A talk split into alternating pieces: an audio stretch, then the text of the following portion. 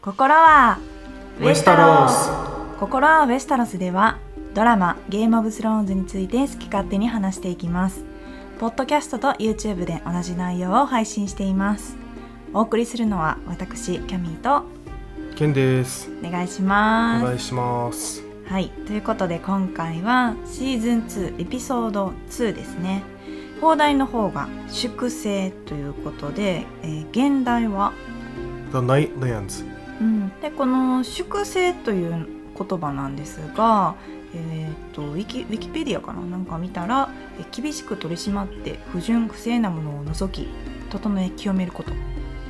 不正者反対者などを厳しく取り締まることというふうに書いてましたがまたナイトランズとは意味合いが全然違ってくるんですがこの現代の説明はまあ後ほどのシーンでね出てくるのではいそこで説明していこうかなと思います。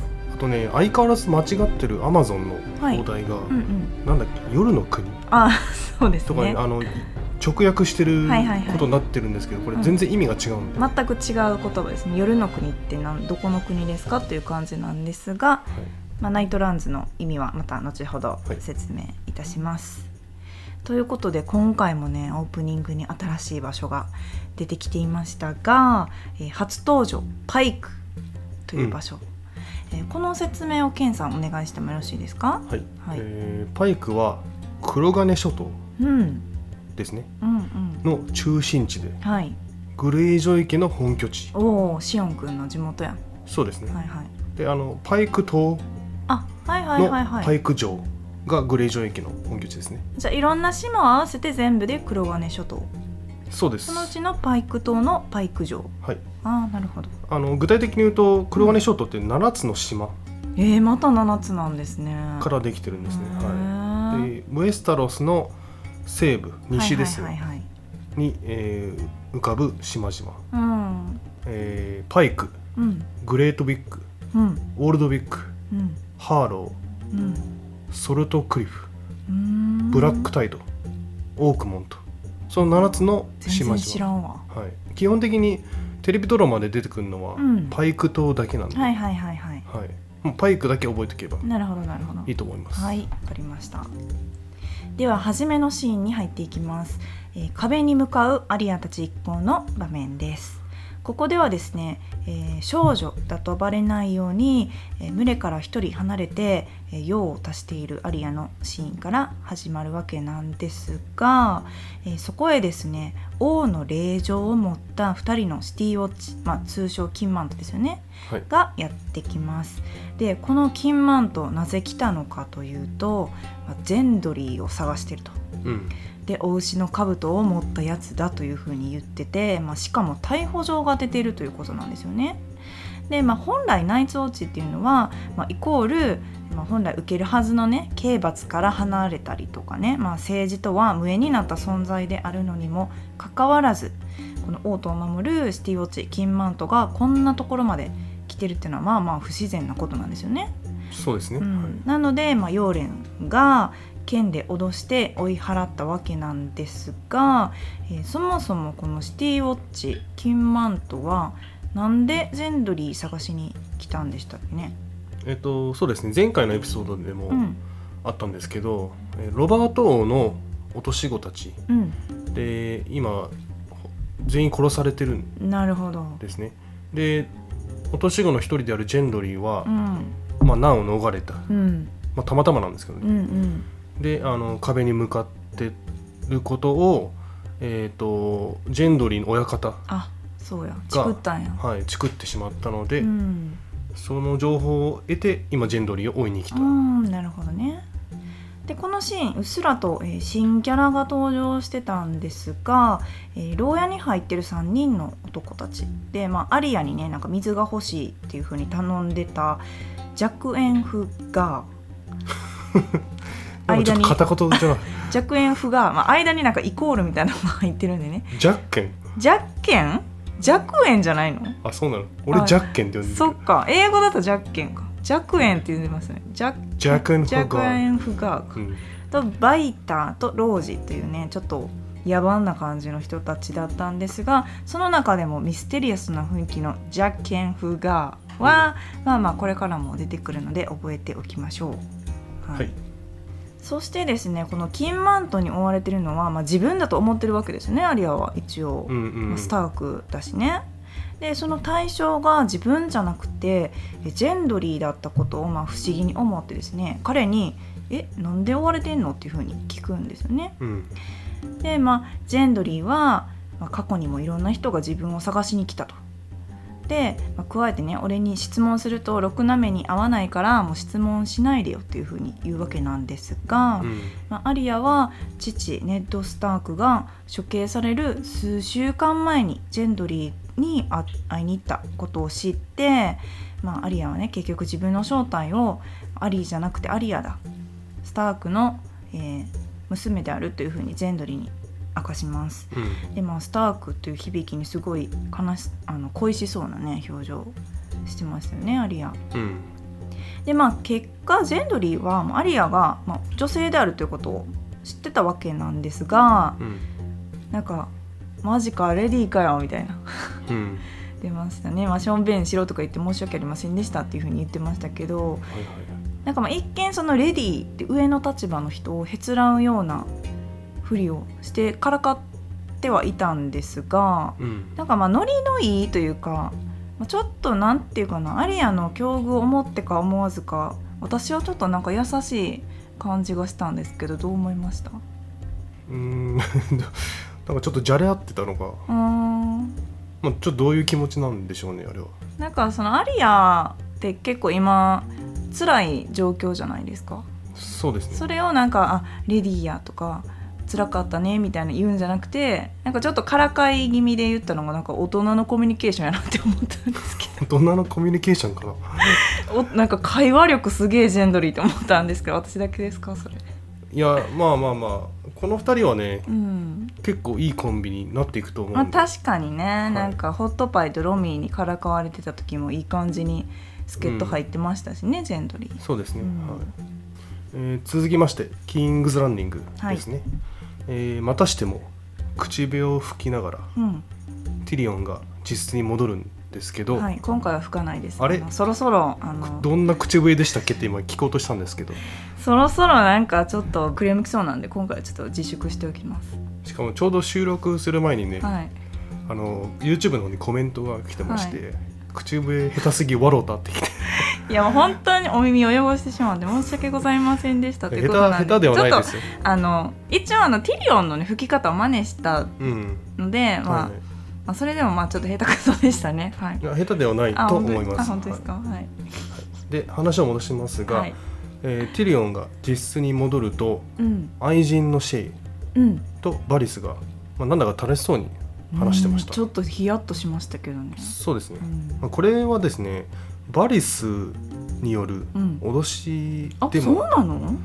うん、と感じて感じました。というのはそのティリオンは秘密裏にうん。その愛人であり、うん。まあ、娼婦でもあるシェイと一緒に生活してるんですけど、うんうんそのバリスって密告者の長なんで、うんうんもう何でも知ってるじゃないですか、そうですね。はい、だからこれはバリスも「いやお前ティリオンさん隠してるようだけど、うん。私は知ってるぞ」みたいな。感じでまあ穏やかに脅してるのかなという、まあ、友好関係も築きながらもうん。脅しも入ってるよみたいな、というふうに感じました、なるほどね。い、でまあシーズン1でも話に出たんですけど、うん。まあラニスター家のうん。ティリオンってその娼婦とね本気で恋しちゃいけないんですよ、まあそうですね。一回結婚してひどい目に遭いましたからね。そうですね。で時。シェイが来てるのもタイビンは許してないわけですからね。そうです、うん。あの黙って連れてきてるんで、ううんだからティリオンにとっては絶対にこれはバレちゃいけないことうんなんです、はいはいはい。続きまして商標議会のシーン、はいえーここに、え2枚の手紙が届きました、うんうんうん1枚目は前回のエピソードで、うん。ロブ・スタークが送った手紙、うん。うんまあ、つまり講和条件が記されたはいはいはい。ものなんですけど、うん。講和条件は覚えてます？えっ、と3つありましたよね、そうです。えー妹たちの解放、はい。でまあお父さんの遺体を、まあ、故郷で埋葬したいから返してくださいと。はいそして北部は独立します、はいはい。うん、ということですね、でまあロブも前回言ってたんですけど、はい。これどうせ飲んでくれないなうんうんうんうん。とは言ってたんですが、まあ予想した通り、はい、まあ、サーセイは講和条件を受け入れずうん。手紙を破り捨てまうす、ん、でここの、まあ、ティリオンがねなんか手紙を切り捨てるの上手くなったなみたいな、はい。はいジョークが面白かったんですが、うん。手つきが破り慣れてましたよね。そうだね。お手本の手でしたねあれ。うまかった、ん。はいまあその講和条件をね応じないっていうことは、うん。まあ、全面戦争っていうね怖っ。意思表示でも嫌よあるので。はい。これからすごいバトルになるうんでしょう。ん。で2枚目の手紙なんですけど、こっちは、えっと、ナイツウォッチの総帥、ジオ・モーモントから、うん。熊のおじいちゃんね。はい、これはティリオンが読み上げました。はい。内容としてはナイツウォッチの増員を求めるものうんうんうんうん。と死者に遭遇したことを警告する。ああオタそうですそうです。うん。なんか死者が蘇ってちょっとやばいことになってるよみたいはいはいはいはい。はいなことを警告してるんですけど、うん。まあ、ティリオン以外の商標議会のメンバーは誰も真剣に受け止めない、うん。グラムキンとかスナークとか信じ始めたわけじゃないでしょうねまさかあなたみたいな。ああでサーセイが言ってうんたよ、うんっていう感じでみんなもう解散解散みたいな感じで。うんええはよ気づいてほしい。ミーティングが終わってしまいました、はいはいはい。まあティリオンは信じるというよりかはまあジオを信じてるというこ感じでしたよね。そうですね、うん。あのこの2人は一度会ってて、うん。でまあいい友好関係というふうにまうん。あ感じ取れたんですけど、ティリオンの人を見る目は確かだと思ってますから私、そうですね、うん。はいそして舞台はクラスターの砦へ移っていきます、まあ、ここでまあ女子をね羨ましそうに見るサムがすごく可愛かったんですが、うんいい顔してたね、はい、1個前のエピソードでもなんか「女の子がいっぱいいる」みたいな。言った後になんか口をフーってさせてたから確か 神経を穏やかにさせてるねサムがすごい可愛かったんですけど、に、うん、まあ、そんなサムはジョンのダイヤウルフ名前なんでしたっけ？ゴーストはい、ゴーストから、まあクラスターの娘でありイコール妻ですよね。のジリという女性を助けていました。うん。ゴーストとサム組んでたんですかねこれ。そうですね、まあ、ゴーストはあのそうですねじゃないでしょ。何？組んでないでしっていうのは冗談なんですけど、はい。えっ、と、まあ、ゴーストってょうん、いいやつにはうん、仲いい。確かになんかやっぱり人を見てますよね彼なりに。彼でいいのかな？うんうんうーん。うんどうなんだろう、んいいやつにはよく接して、嫌いなやつには、うんもう歯むき出してますもんね。そうそうそうまあ、でもサムってゴーストに対してはあんまり恐れを抱いてないというか慣れてる感じで、うん。まあ、それを見たジリもなんか頼もしく彼を見つめてましたけど、はい。まあ、サムはねジョンに、まあ、そんなジリをね連れ出したいというふうに頼むんですが、まあもちろん前回のエピソードでもねクラスターとナイツウォッチの関係がすごく明らかになってた通り、まあ、クラスターの家族には関われないとジョンは、まあ、当たり前ですが断ってしまいます。うんうんうんでこの画面越しには今ちょっと分かりにくいんですけどどうやらジリは身ごもっているようでいやもし男の子やったらみたいな「言ってもうた」みたいな感じで、うん。まあちょっと気がかりなことをね。ポロッと口走っちゃうわけなんですよ。うんうん。で、まあ、そのクラスターの息子がどうなるのっていうふうにジョンはね前回も言ってた通りさらにこのジリの「はっ」みたいな反応を見て疑いを深めていくわけですよね。うんなんとかしてね、えージリを連れ出してあげたいと思ってるサムは本で読んだことあるから僕がジリの赤ん坊を取り出せるかもよみたいな、ねうん。軽く言ってましたけど、まあ、ホルンが、ね、1回になったらとか2回になったらとかそういうホルンの意味も知ってたし何でしょうかねあの幅広くいろんな知識を本を読んでね蓄えていってるような感じがしましたよね。うん。うんサムはいろんなことが下手だけどうん。本を読むのがめっちゃ得意。確かに。知識の砦サムそうですね、えー続きましてエッソスはい。に入ります。はい。で前回のエピソードでデナーリスは、まあ、相当ピンチだったんで、うん。えー、と3人の石膏をうん。送り出して、うん。もうちょっとの休める場所をはい。求めてたんですけど、うんうんうん。そのうち、え1人うんの馬が帰ってきました、うん。でその馬の蔵袋にうん。なんとラカーロ。めっちゃええやつやったのに。そういいやつだったラカーロの首が入ってました、はい。でそれを見た次女のイリ、うん。まあ、多分イリってラカーロのこと好きだっうーん。のかな。なかに。仲良かったよね。なんか結構ツンデレでしたけどうん。この感じを見るとなんか思いがあったのかなっていうふうに映ってましたよね。はい。そんなイリはね泣き崩れながらうん。遺体を焼かなかった。うん。黄泉の国の祖先たちに会えません。ってうん言うんですけど、まあ、これが今回のエピソードの現代につながってるのへでー。ちょっと補足します、はい。でこのエピソードの現代うん「The Nightlands う」ん。はドスラク人が言ううん黄泉の国うん。のことを指してますね、なるほど、はい。まあ、ドスラクの言い伝えでは,、遺体を火葬してうん。焼かないと祖先たちがいるナイトランズうん。に行けないとされてる。うーん。まあでも確かにシーズン1の最終話でもデナーリスをね夫のカール・ドロゴ仮装して見送ってましたね。そうです、ん。だからちゃんと遺体を火葬しないといけないんですよ。そういうしきたりなんだ、はいはい。へえ。だからイリはラカーロを仮装してなかったから、うん。ナイトランズに行けないみたいなことを言ってました。うんうんちなみにうんはい、ナイトランズはドスラク語でうん、ラシアジャラニあなんか聞いたことあるかも。です。ラシアジャラー。ニラシアジャラニなんかライシアジャラニ、間違ってるんでしょうね発音。うん、100%、一応調べました、はい。ライシアジャラニへえそして舞台はキングズランディングのリトルフィンガーの召喚へ移っていきます。でここではねロスが泣いていて仕事にならず客からクレームを受けていたと。売れっ子娼婦ピンチ。ロスということなんですがなんで彼女がこんなしくしく泣いていたかということなんですよで前回のエピソードで殺されてしまったメーガンという女性の赤ちゃんですよね。うん。あのシーンというかあの現場が、まあ、頭から離れなくって夜も眠れませんと。それを悲しんで、まあ、しくしく泣いていたわけなんですがこのメーガンとかバルラっていうのは、えー誰でしたっけね？ロバートの愛人がメーガン、はいはいはいはい。あの娼館にいたね、うんうんうん人ででその間でできた子供がバルラ、うん。赤ん坊ですね。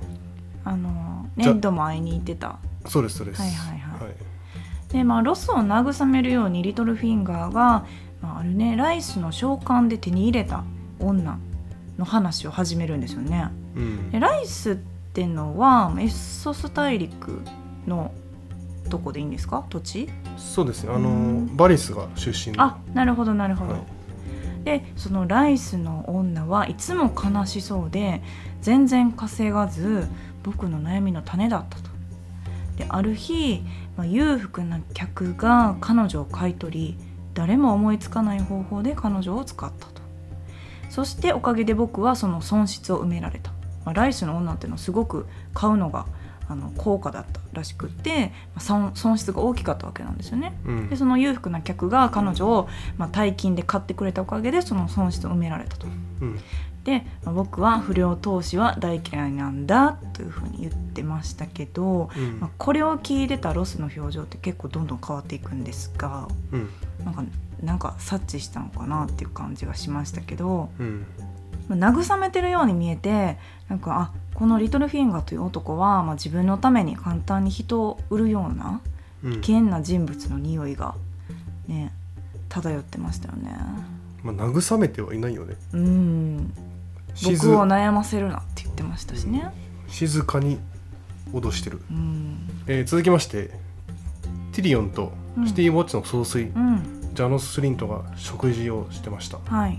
でその時にねそのさっき出たバルラとかメーガの話が出るんですけど、うん。その赤ん坊を含むウバートーの落とし子たちうん。が殺されたことについて話し合ってました。うんうんでこの時の会話の内容をちょっと復習したいんですけけど、はい。まあ、ジャノス・スリントはうん。うん赤ん坊を殺したのは命令に従っただけ。はいはいはいはい。でそれに対してティリオンは太后、うん。まあ、サーセイのことなんですけど、うん。命令ならなうーん。ジャノス太后の命令とは言ってない。はいはいはい。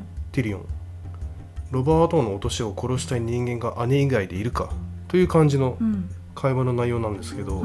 まあ、ティリオンは勘違いしてるんですよね。うーん。ティリオンはサーセイの命令によってロバートの落とし子たちが殺された。っうん。ていうふうに思ってるんですけど、うん。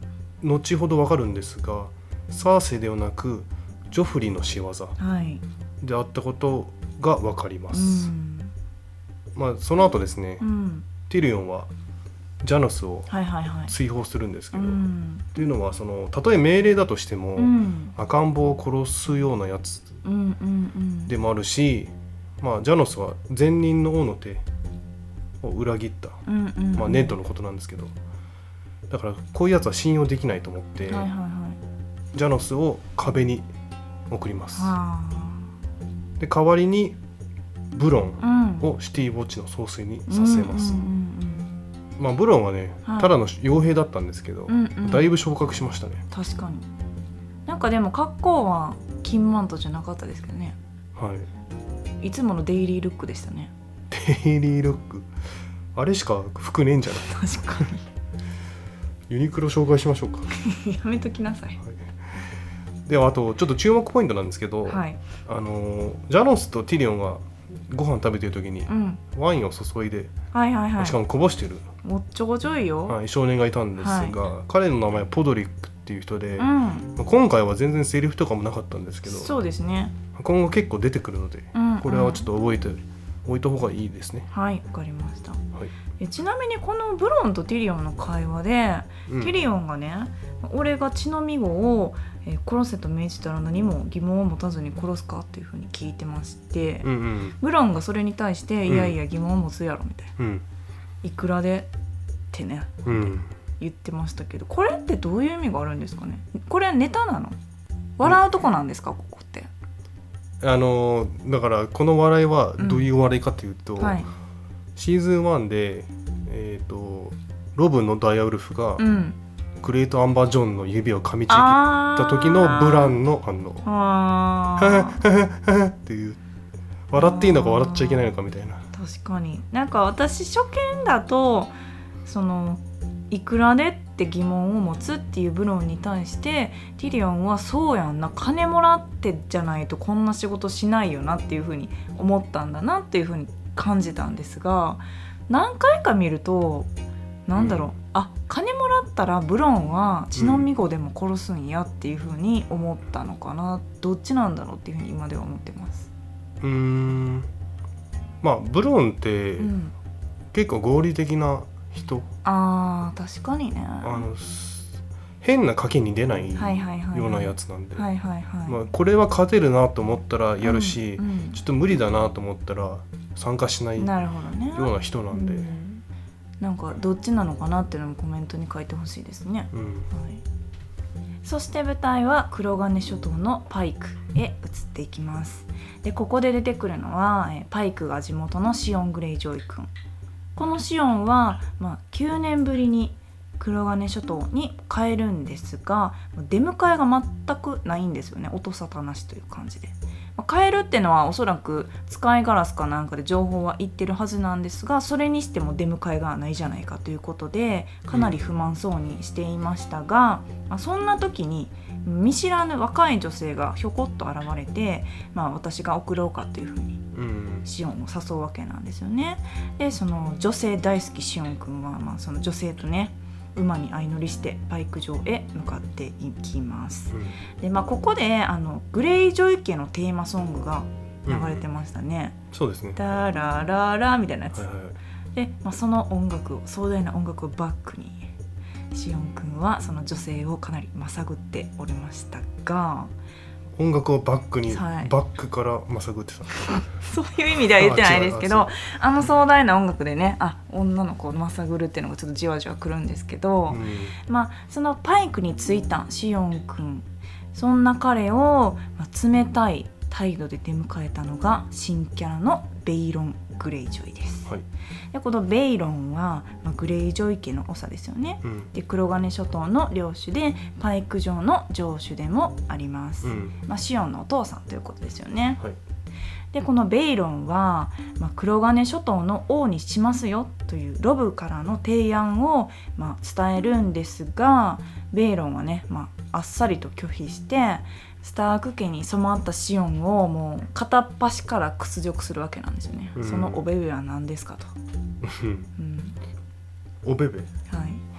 なんか初見で見るとそんなに衣装の差って気づかないんですけど何回も見るとやっぱ北っぽい衣装とかねうん黒金諸島っぽい衣装とかラニ,、まあ、ラニスターは分かりやすいですけどそういうのが分かってくるようになるので、うん。まあ改めて見ると確かにシオンの格好ってなんだろう貴族貴族してるんですよね。うんまあ、黒金諸島の人たちってどっちかというとなんか海賊に近いイメージがあるから、うんまあ、そういう格好のシオンを見て、まあ、けなすわけなんですよね。うんでそこへなんとさっきの馬の女性が現れてシオンは、まあ「でも場外に待っとけって言ったやん」みたいなうんここに来んなよこの微妙な空気の中でみたいなうん言うんですよ。するとその女性の正体は実はシオンの姉ヤーラ、まあ、これも新キャラですよね、うん。ヤーラというわけでした。うん。これはもう黒歴史選手権1位でしょ。そうですね。孫には伝えれないよ。孫に伝えなあかんなみたいな言ってたけどもううんそれはもうある意味孫に伝えなあかんなっていうヤーラのねちょっと嫌味な発言だったということがここで分かったんですがまあこのヤーラは今ではこの黒金諸島の艦隊の指揮官を任されているということを、まあ、シオンは知ったんですけどケンさんこのシオンの立場だったらどうですか？今ご実家離れてるじゃないですか、うん。うんでお姉さんいらっしゃるじゃないですか。うん。何年かぶりに地元帰ってなんか可愛い子おるなと思って口説いたらお姉ちゃんやったみたいな。とか実家帰っても自分が忘れられた存在みたいになってたらどうですか？うん。まあちょっとお姉ちゃんをまさぐってしまった事件なんですけど。いやもう最悪でしょこれ。いやでもね「スター・ウォーズ」エピソード5うん。帝国の逆襲で、うん。あのルークとレイヤってあ確かに。あの双子は濃厚なキスをしてましたね。交わしてたんで、うん。まあそれに比べたらこっちはまだ大丈夫かな。え嫌でしょ。あっち濃厚のキスだったからね。えでもお姉さんまさまさぐるのちょっとしんどないですか？うん。まあそれだけねシオンは故郷を離れてたっそういうことですよね。ていうことになります、うん。はい。あとやっぱりその久しぶりの実家に帰ったらうん、自分はいないものと思われてたっていうのもすごくねやっぱりショックだったと思うんですよね。そうですね。あのシオンは唯一、うん、そのベイロン・グレイジョイうのん、唯一生き残ったそうなんですよ。男なんで、うん、その昔ねグレイジョイの反乱っうん、ていうのを起こしてはいはいはい。で。その反乱でグレイベイロン・グレイジョイうん、の息子たちは全員殺されちゃったんで、うん、唯一生き残ったのはシオン。そうですよね。でシオンは自分はいつかグレイジョイ家をうん、あの継ぐうん。というふうに思ってたんで今まで、うんでしかもこの「ゲーム・オブ・スローンズ」っていう世界ではその息子だとかねうん男性であることってすごくやっぱ重要なわけなんですよね。そうですねだからそのたった一人の息子であるこの僕が9年越しにね家に帰ってきたのにやっぱ愛情のかけらもないような対応をね父親から受けて、まあ、もちろん姉からもねそして黒金諸島の人々からも受けてもうすごくやっぱりねショックというか衝撃だったと思うんですよね。でも自分はもういない等しい存在になっていたっていうのはやっぱりなんでしょうね。心にぽっかりですよねこれは。うんそうですね、うん。はい。でこのベイロンがねちらっと言ってたんですけど鉄の代価。うん、これは何なんですか？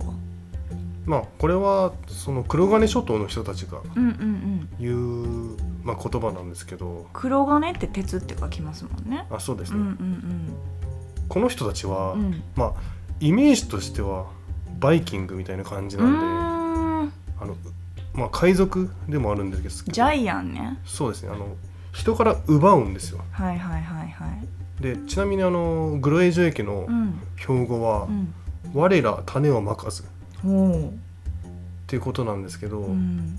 要はですねちまちまうん。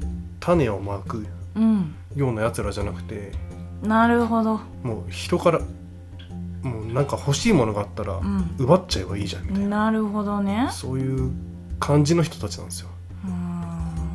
うん。だからベイロン・グレイジョイは息子のシオンに対してそれは金で買ったのか。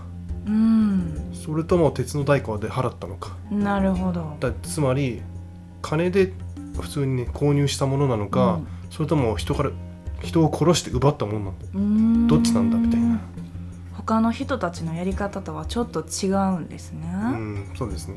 確かにこの「我ら種をまかず」っていうその標語の意味がなんだろうキャトリン・スタークがこのグレイ・ジョイ家を嫌悪する理由も分かるようなうん気がしますよね、はあとはなんか死せるものはもはや死なず死せるものはもはや死なずみたいない、うん。早く言ったもん勝ちみたいな。ちょっとねシオンちょっと遅れてても めっちゃもうかわいそうやったんですけど。ちょっとしばらく故郷に離れてたから。しばらく言い忘れてたからちょっと何やったっけみたいな。ね、うん。テンポもねうん。ワンテンポツーテンポぐらい遅れててすごいちょっとかわいそうだったんですけどうん。その死せるものはもはや死なずっていうのはうん。もちろんこれは標語ではないと思うんですがこれは一体どういうことですか、うんとその黒金人、まあうん。黒金諸島の人のはいはいはいはい。ことを黒金人って言うんですけど、うんうん。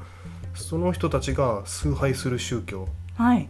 歴神っていうのがあるんですけど溺れる神。そうです、また新しい宗教なんやな、はい、その歴神に関わってくるんで、うん。これはちょっと次回以降のはい、エピソードで、まあ、詳しくうん。解説したいと思います。やっぱりこの宗教がね戦に関わってるっていうのはやっぱり大きいし結局宗教なんですよね。なんかなん,、うん。なんでしょうね。また複雑にこれもなっていきますよね。うそうですね、ん。ちなみに「死せる者はもはや死なず。うんうん」は英語で「What is dead may never die」うん。っていうことなんですけど、うん。これは次のエピソードうん。エピソード3の原題になってます。おーじゃあちょっとシオンとかグレイ・ジョイ家がフューチャーされるのかな、そうですね、はい。続きましてドラゴンストーンに入ります、はい。えーダボス・シーワースうん。とその息子のマットスうん。はダボスの旧友でうん。海賊のうん。サラドールさん、うん。これもまあ新キャラですね、はい。を説得してスタニスの味方につけることに、成功しました。はいはいはい。えーで直後にダボスはこのことをスタニスとメリサンドルうん。うんうんに報告します、うんうんでそれを聞いたメリサンドルはうんはい。炎の中で勝利の道を見ました。うん。という謎の言葉をスタニスにかけるんですけど、はいはいはメリサンドルはなんかね予言を見るいんですよ、うんうん。ちょっと魔女っぽいはいはい感じなんですけど、そうですね。しかもその予言は炎の中で見るんですよ。炎の中で見たものを本当に起こると信じてて。なんかひたすら暖炉が燃える YouTube めっちゃ人気ですしね。そんなやつあったんだっけ？あります。ただただあの焚き火とかああそう。暖炉がそういう燃えることね。メリサンドルが見てんのかと思った。いや見てないでしょ。ああわからんね。1時間ぐらいあるやつ。そうそういうの意外と視聴率いいっていう。あ確かに安心しますよね火見てると。まあそれとは全然意味が違あうんですけど。違う？はい。まあ、メリサンドルは、まあ、予言を見見れるんですよ。はいはいはいはいでその予言だとスタニスがこの戦で勝つよみたいな、ほんまかいな。うん、まあそれをスタニスに言ってうん。でしかもですねそのメリサンドルが崇拝してるうん。光の王うん。に、まあ、スタニスがその光の王を、えー信じればうん。ちゃんと私が息子を産んであげますよ。へえみたいなことを言ってうん。誘惑して、まあ、セックスを追っ始めるんですけど。気づいたらなんかもう脱いでましたよね。そう。脱ぐの早かった。うまかったね。気づいたらね裸になってるんですね基本。そうです。ねはい。はい。早かったね。早かったです。うまかった。でまあそうあのちなみにねスタニスはうん。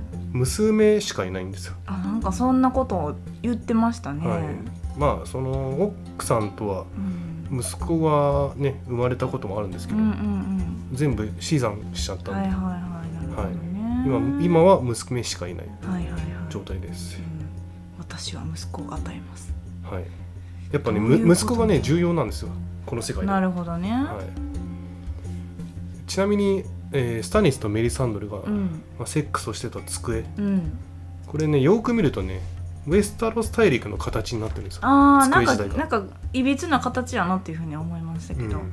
まあ、これが、まあ、地図代わりとして、はいはい、まあ、軍技とかで使ってるんおっですしゃ、そうです。う、ん、まあちなみにこの机を作ったのはエーゴン征服王ですね。えー、そうなの、はい。あそっかドラゴンストーン城そうもともとエーゴン征服王がドラゴンストーンにいて。へえで七王国を、えーその統一した時に、うん。その軍議を開いてたのがこの部屋でうん。でしかもその机を使ってたいや私ねこの「心はウェスタロスが」まああのゲームオブスローンズを見てる人しか多分ねチャンネル登録はしてくれてないと思うんですけどうん。いつか収益化できて、うん。あ100人いきましたね。ありがとうあございます。います、はい、いつかね収益化して、うん。それなりにまあね収益がたまったら、うん。まあすごい夢のまた夢なんですけど、うん。いつかこの机を作ったろうって思ってるんですけど どうですか？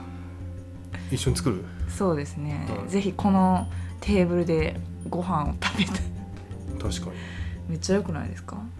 いつか夢叶いますように。ありがとうございます。お願いします、炎の中で勝利を見ましょう。はいはい。あとねちょっと、えードラゴンストーンのシーン続くんですけど、うんうんうんあのーちょっとダボスのねはい、ダボスシーワースの、はいはいはいはい。人物像を、確かにちょっとこのシーンで見えてきましたよね、はいちょ前回はねあの YouTube で出したのは、うん。スターニスの部下。一言しか入れてなかったんですけど。そうですね。はい、あサラドロさんはい。がダボスに向かって言うんですけど、うん。指を切り落としたやつを慕うとはな、うーん、まあ、このやつっていうのはスタニスのことなんですけど、うん。えっ、とスタニスうんはダボスが過去に犯してた罪うん。の罰として、うん。ダボスの右手うん。の4本の指を切り落としてるんめっです。ちゃ大事な指。はい、でその過去の犯罪は何かっていうと、うんうん。ダボスは、まあ、悪名高い密輸業者だったんですよ。密輸やってたんですね。密輸ってダメなんだ。ダメです。はい。この密輸業者だったダボスうん。と、まあ、貴族のスタニスうん。どう出会ったかうん。っていうのは、まあ、つまり今は上司と部下の関係。うんうん。そこまでどうなったかっていうのはちょっとまた別の機会ではいはいはいはい話したいと思うんですがうん。結構まあ面白い、だからスタニスがダボスが犯してた罪密輸業者の罪をうん。償わせるために彼の指を4本切った。その4本切った張本人のことを慕ってるなんてねっていうふうに言ってるってことですよね。うんう、うんん、息子のマットスはい、がダボスに向かって言うんですけど、うん、読み書き教えますみたいな、うんうんうんうん。ってことなんですがダボスは今は貴族なんですよ。確かにサーダボスって言われてたかな。はい、あそうなんですよ。スタニスによって騎士になれたんですよね。ダボスはなんですけどもともとはキングズランディングのスラム街、はいはいはい。まあ、飲みのたまり場っ。ていうところなんですけどそこのスラム街出身で、うん。もう幼い時からずっと貧しかったんですよね。うんうんうんうん。なんで、まあ、教育もろくに受けてないんではい。読み書きができないんですよう。んなんですが、まあ、今は貴族となったので、うん自分の息子、ね、ちゃんとまっとうに生きてほしいんで、はいはいマットスには教育を受けさせてなるほどなるほど読。み書きができるようにしてるんですけど、うんまあ、自分は今できない状態確かにスタニスの手紙の担当はマットスでしたもんね。そうですねはいはいうんでこのマットスうんなんですけどなんかね光のすごい熱くうん。なんか崇拝してましたよねそうでしたっけ？そのサラダオルさんとか、うんうんうん。ダボスとかが光のなんかあんまり信じてないうん。感じを出してるのに、マットスはいや光のは私たちを勝利に導いてくれますみたいな。うん。息子のマットスは光のをすごく信じてるんですけど、うんうんうん。ダボスはいやそんな神とかいないから、ああ一応そっち側なんだダボスは。うん、うん。って言ってました。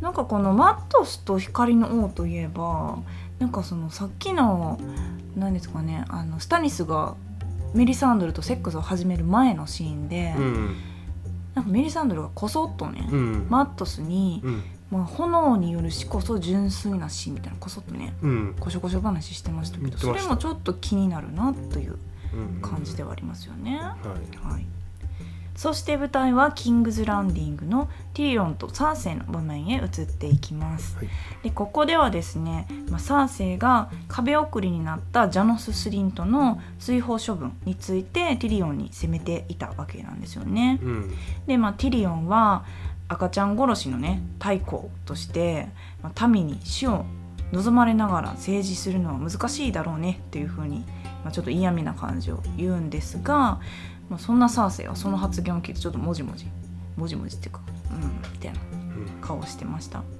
でここでねその赤子殺しの命令を出したのがサーセイではなくねジョフリーだったということをティリオンははっきり知ることになります、うん。まあだとしたら深刻だよというふうに言ってましたが、はまあ、この会話の中でサーセイがねティリオンを嫌っている理由がなんとなく明らかになっていきます。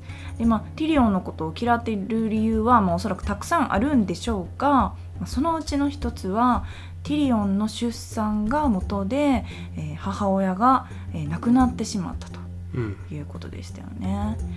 で、まあ、サーセイはティリオンに対して「おかしな人ね」と。うん「いつもおかしいよあなた」うん。でも生まれて最初のジョークが一番。あなたが生まれたせいで私の母が亡くなったことよというふうに言ってて、まあ、ティリオンがそれに対してね絶妙な表情をしてうん。私の母親でもあったとういうんふうに言ってましたが、まあ、このサンセイとティリオンの、まあ、役者さんのね演技がまあ本当に素晴らしいんですよね。本当にすごかったこれ。表情とかその間とかがね、うん。本当にこちらがなんだろう2人の意を組みやすいようななんていうかななんかあお互い今こういう感情なんだろうなっていうのがすごいね見て取れるような表情をね、うん。演技でしてくれるんですが、まあ、ここまで触れられてこなかった、まあ、ラニスター家というかねその家族のなんでしょう傷口が見えたような気がしましたよね。うそうですね。ん。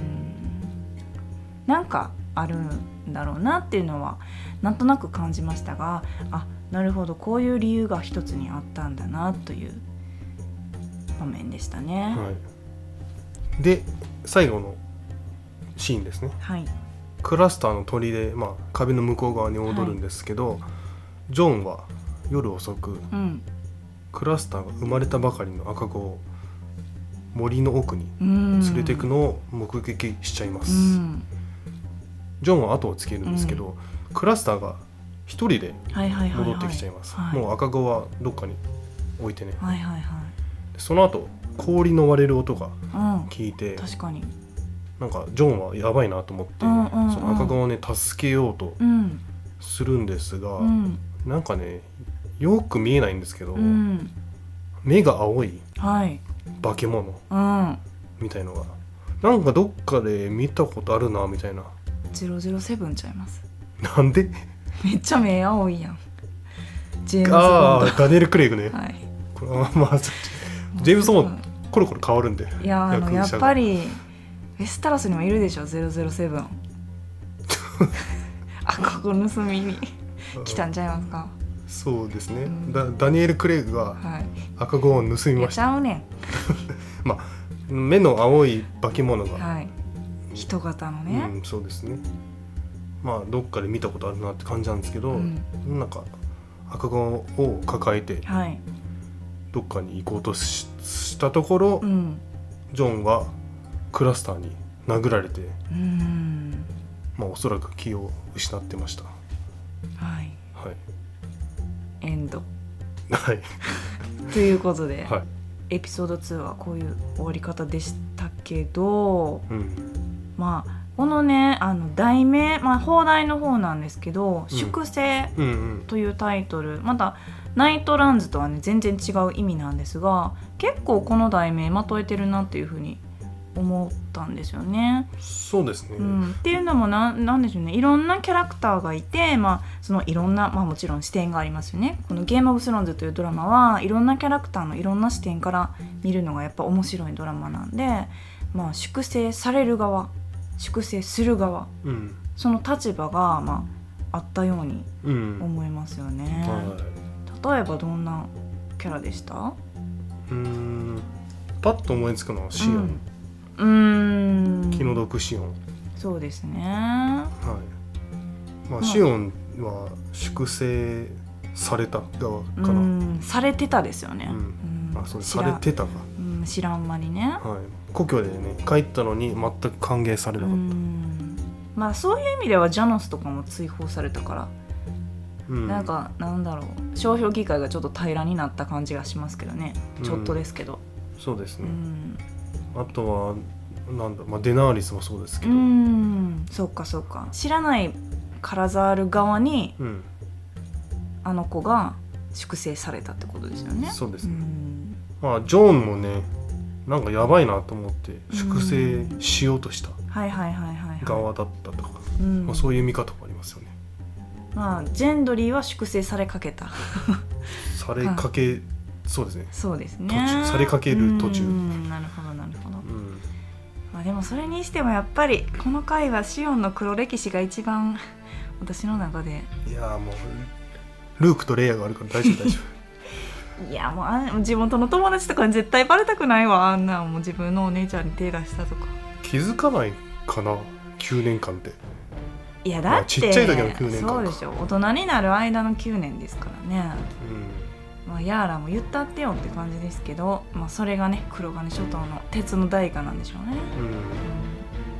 うん。ということで、まあ、次回ジョンがねどうなったか。そして、えーら題名があれですよね。シオン君がうん。結構フューチャーされるのかなっていう題名なので、はい、まあ、次回につなげていきたいと思います。うん。それではまた次回。バラーモルクリス